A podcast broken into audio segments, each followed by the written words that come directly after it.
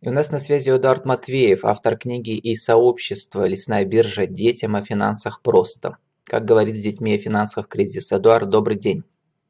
Добрый день. Эдуард, вы уже автор трех книг. Недавно вышла третья часть у вас, которая называется очень интересно, прямо как в Гарри Поттере «Лесная биржа. Атака воронов». То есть такой голливудский цикл у вас продолжается. Ну, а атака воронов – это, наверное, вот мировой финансовый кризис связан с коронавирусом, или так совпало? Ну, скорее совпало, потому что вообще книга была написана еще раньше, а издана в 2019 году, в сентябре. То есть фактически книга была закончена где-то в первом квартале 2019 года, и дальше все вот эти согласования, издания и так далее, и так далее. То есть по логике, ну, на самом деле многие спрашивают, там, коронавирус, не коронавирус, но мы все понимаем, что не было бы коронавируса, было бы что-то другое, чтобы э, привело к кризису, потому что на самом деле многие финансовые рынки и много чего вокруг, оно было уже такое очень дорогое, а после этого всегда случаются кризисы. И вообще, э, как бы сама природа, да, финансовая система, она развивается благодаря кризисам, падениям и подъемам. Вот, э, что символизируют эти вороны? Вот вы пишете в описании вашей книги, у вас сайт есть для каждой книги из каждой из трех. Э, как не попасть в лапы финансовых мошенников, как выйти из сложной кредитной ситуации. Персонажи сказки покажут не только подросткам, но и взрослым читателям. Вот у вас семейный финансовый клуб, но Получается, да. что взрослые тоже могут эти книги читать, потому что многие взрослые, как дети, попадают в лапы финансовых мошенников. И частных, ну, и, и государственных. Ну да, э, смотрите, во-первых, ну, я не буду говорить про, про книгу Димы Савенок, потому что она ну, конкретно предназначена для Самое, а, все-таки детей. Для самых маленьких, да. Средний у вас для возраст 9-14 это лесная биржа, и вот э, старшая uh-huh. книжка Лесная биржа Атака воронов, это до 16 лет. Ну, я бы до как раз не ставил, я, бы, я всегда говорю от. После. Потому что, ну, если помните, на лесной бирже на втором тираже был написан для детей от 9 до 99 лет. Угу. Потому что а, человек может быть взрослым по годам, но ребенком в финансах, например. Поэтому если... Мне кажется, человек, таких ну, большинство. Ну, в нашей стране может быть. Но тем не менее, когда человек не понимает э, механизм инвестиций, суть работы биржи, это ну, иногда сложно все-таки, то многие взрослые лесную биржу читали и после этого понимали, как, как их дети в том числе. Но у нас цикл для малых предпринимателей, фрилансеров и бизнес-тренеров, то есть аудитория такая подготовленная, но тем не менее я хотел бы поговорить с вами в том числе как бы и об уроках вот этого мирового кризиса, как понимаете вы. Вы же э, были как бы инвестором, да, много лет, прежде чем написали книжку, попутно ну, со своей работой. Я остаюсь инвестором остаетесь инвестором. Вот я про эту часть вашей деятельности не знал. То есть везде э, мы в Пермском крае знаем все про вашу книгу, потому что вы, у вас и сериал на Вете идет сейчас или шел, да, у вас игра по мотивам. Значит, ваши книги допущены в качестве учебников по финансовой грамоте в школах Пермского края, и не только, по-моему. То есть вполне себе нормальная западная голливудская, что ли, даже, да, как карьера, не голливудская, а американского детского автора книг, который везде. То есть э, вы сами и есть бизнес-кейс успешности, да? Вот. Но хотел спросить для начала, как шла ваша карьера в качестве финансового, как называется, это игрок на бирже, да? А, ну, можно и так сказать. На самом деле, любой человек может быть игроком на бирже, но э, я в эту индустрию пришел в 96 году. А где учились? Случайно, потому что а я учился в Пермском политехническом институте, который потом стал называться Пермский государственный какой-то там университет. Он теперь стал, уже путаюсь в названиях. Политех. Меняются. Угу. Да, когда-то был политех. Но в действительности э, ведь а, вот эти первые э, инвестиционные компании, они появились вот 91 92 94 5 6 годы, и фактически все люди, которые пришли туда работать, они как бы еще вот получили образование в СССР, а в СССР ну, не то, что профильного образования финансового не существовало, то есть там были какие-то вещи, связанные с бухгалтерским учетом, но не больше. Поэтому большинство людей, которые вот со мной вместе работали, а тогда был самый младший из них, фактически у всех у них было техническое образование, как правило, редко когда гуманитарное. А ведь у нас была первая биржа в Москве, да, она была как раз, по-моему, в году 91-м или, или даже 89-м. А когда дошли биржи до Перми? Смотря, смотря что-то можно было называть биржей, я помню, что и Алиса, вот, а, помните, такая собачка uh-huh, зевала uh-huh. по телевизору, это тоже называли биржей, но вот я сейчас сомневаюсь, что это прямо вот биржа в том самом... Да, вообще была. были такие страшные вещи типа, типа МММ Лени Голубкова, это тоже можно называть финансированием в поле в стране дураков, да? Лиса, Алиса и Кот Базилий продолжаются успешно. То есть страна наша прошла сложный путь. А как вы прошли свой путь от как бы рядового, да, вот сотрудника до того, который, ну, прямо начал жить на это сразу же, да? Как долго это длилось? Ну вот, повторюсь, в 96 году я пришел в эту индустрию, работал, получается, с самых низов, то есть это называлось финансовый брокер, когда человек ездил, покупал uh-huh. акции, там, Э, привозил деньги отдал. Ну, то есть э, такая вот э, работа, в общем-то, больше связанная с поездками по краю, потом регулярные поездки там раз и два раза в неделю полеты в Москву, там и так далее, и так далее. Потом после этого уже компания, в которой я работал, была первой, кто подключился к терминалу Bloomberg, а фактически это ну, был прецедент для Пермского края. А как называлась эта дорогой. компания? Пермская фондовая компания. Угу. Угу. Вот. И, в общем-то, опять же, повторюсь, в силу того, что тогда еще до сих пор не существовало никакого профильного инвестиционно-финансового образования нигде. То есть были какие-то курсы, но они были, как бы сказать, такие больше, как это как космополитен, обо всем и ни о чем. Вот, э, то вот э, сам вот этот терминал Bloomberg, который был тогда только на английском языке, а у меня было второе образование языковое, и, в общем-то, благодаря ему меня и взяли туда – я плотно сидел вот на этом терминале, то есть я переводил новости, там, то есть, ну, там много чего можно было. Ну и, наверное, все вот. прочитали все западные вот. учебники по инвестициям, да, на английском. Можно и так сказать, угу. да. Ну вот и вот этот ваш опыт привел к 2011 году. Кем вы уже стали в 2011, когда вышла ваша первая книга детская? 2011 году. Тогда я уже был генеральным директором а, управляющей компании Parma Management, то есть это компания финансовая управляющая, то есть есть же много управляющих компаний ЖКХ, но то есть финансовая uh-huh. компания, которая управляла активами клиентов, боевых инвестиционных фондов и пенсионных фондов. Ну и ваша детская книжка была просто таким хобби, да, то есть свободное время вам захотелось, или кто-то вам прямо ее заказал, сказал, там, типа, напиши для моего ребенка, или вы для своих троих детей начали писать? Ну, тут, наверное, как бы все вместе собралось. То есть, во-первых, э, вот эта вот идея написать очень простым языком об очень сложных вещах, она появилась во время кризиса 2008 года, и просто к 2011 году она вот в конце концов во что-то вылилась. То есть там я, по крайней мере, вот это был тот случай, когда я прям ясно видел, какой от начала до конца должна быть книга. Uh-huh. Вот. Во-вторых, я а, подозреваю, я что вы с самого начала писали как бы закодированно э, скорее для родителей, чем для детей, что родители будут вместе с детьми читать, и чтобы наконец поумнели и не закапывали золотые вот на этом в поле в стране дураков.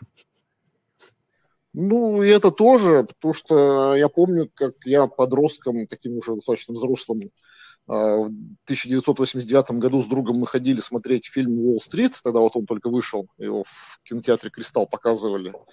И я помню, что я посмотрел, я вообще ничего не понял. Вот зачем это все нужно и так далее. Я думал, ну, слава богу, что я этим, с этим никогда не буду связан.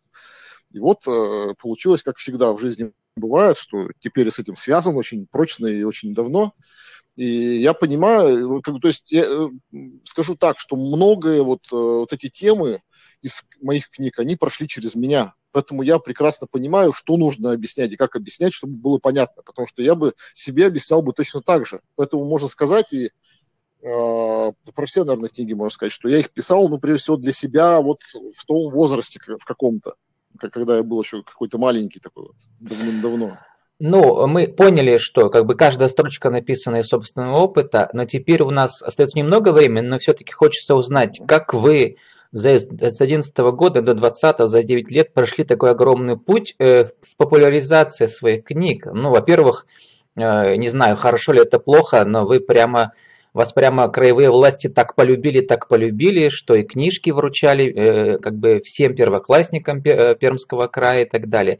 С одной стороны, это хорошо, а с другой стороны, ведь опасно. Они могут вас в своих пропагандистских целях замучить.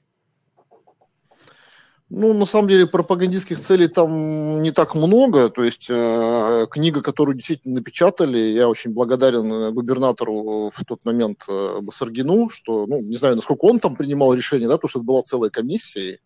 Единственное, могу сказать, что там этот конкурс проходил достаточно честно, и более того, в какой-то момент, может быть, даже мою книгу бы и не выбрали, по той причине, что для конкурса нужны были уже готовые рисунки, а рисунков тогда еще не было. Мы тогда только с Ольгой Давыдовичевой договаривались о том, что она будет их рисовать. Вот. И мне пришлось там ходить, убеждать и комиссию, потому что там, на самом деле, там очень много людей разных комиссий, вот, которые принимают решение, какую книгу выбрать в качестве подарка первокласснику. Поэтому там вот, ну вот, я говорю, что это отдельный навык продвигать свои книги в такой стране, как Россия, вот, и иметь дело с чиновниками. Эдуард, вот в рамках наших э, рубрики «Правила жизни и бизнеса», что посоветуете в течение минуты, потом этот фрагмент возьмем в наше интернет-радио, как написать и продвинуть свою детскую книгу, неважно на какую тему. Ну, может, не обязательно детскую, да, или угу. детскую это важно. Именно детскую все-таки, да. Ну, тут на самом деле вот э, есть две составляющие. Первое, это, безусловно, творческое. То есть человек, он, поскольку создан по образу и подобию Бога, да, а Бог... Алло. Да, продолжаем а что-то там, вот, то все-таки у человека в крови что-то творить, неважно, там книгу напишет или дом построит или что-то еще сделает. Поэтому, конечно, вот э, прежде всего должно быть некое То есть человек э, хочет э, что-то сделать, да, что, о чем-то сказать людям. Это вот творческая очень важная составляющая. Но есть составляющие чисто коммерческие от которых никуда не уйти это, ну, как а, маркетинг любого продукта. То есть вы должны дать э, эм, там, вашим читателям или целевой аудитории то, что им нужно, то, что решает их какую-то проблему.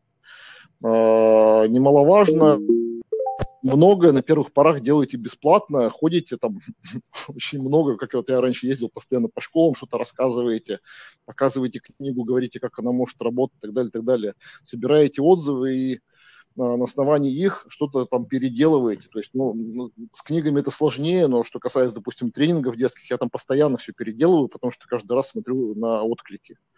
Ну и, э, наверное, э, еще один важный момент – это люди, с которыми вы общаетесь, и те, которые могли бы вам помочь в продвижении. То есть э, таких людей очень много. Очень часто получается, что именно такие вот случайности, когда вы вдруг кого-то там нашли, вдруг с кем-то помогают э, книгу продвинуть куда-то. Ну и, безусловно, самый важный момент, который, наверное, все предприниматели подтвердят, что на самом деле ничего невозможного нет. Если очень настойчиво куда-то двигаться, рано или поздно туда придете. Но это, в общем-то, и, и в последней книге написано. Если с вашей детской книжкой вы сходите на 100 детских утренников и на 500 праздников, то все получится. Ну, как вариант. Да. Эдуард, а сейчас вы больше зарабатываете на своей детской книге, на, у вас даже франшиза есть, открылся филиал у вас, да, а, и, или все-таки на традиционных инвестициях взрослых?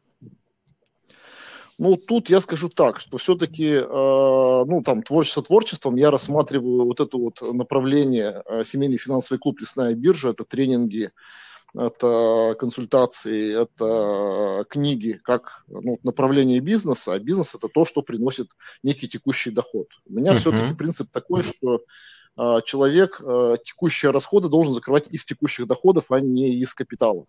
То есть я исхожу из того, что то, что инвестируется там, не знаю, в недвижимость, в валюту, там, в акции, еще куда-то, это капитал, который это деньги, которые лежат для того, чтобы делать деньги их нельзя пускать, ну, то есть в крайнем случае их можно пускать на текущие расходы, но все-таки надо стараться текущие расходы закрывать текущими доходами. То есть текущие доходы – это ваши тренинги, да, которые в рамках вот этого бренда «Лесная биржа» идут. Но сейчас у нас был карантин. Как у вас было с этими тренингами? На онлайн а, э, ну, перешли вариант? Нет, дело в том, что те тренинги, которые делаю я для детей, они э, проходят только в офлайне, потому что там важная составляющая – это качественно провести каждого участника, ну, потому что тренинги не дешевые, качественно провести каждого участника через определенный сценарий, который построен по определенной логической цепочке, чтобы он получил тот самый опыт, который задумано ему получить вот в результате тренинга. Ну, понятно, что три месяца, три месяца вы сейчас, наверное, да, как бы молчали, и когда возобновите? Ну, хороший вопрос, потому что, во-первых, э, ну, как бы я сам еще не понимаю, насколько безопасно собирать даже небольшие группы. Во-вторых, я прекрасно понимаю, как э, отец троих детей и других родителей, что, ну, как бы тревожно.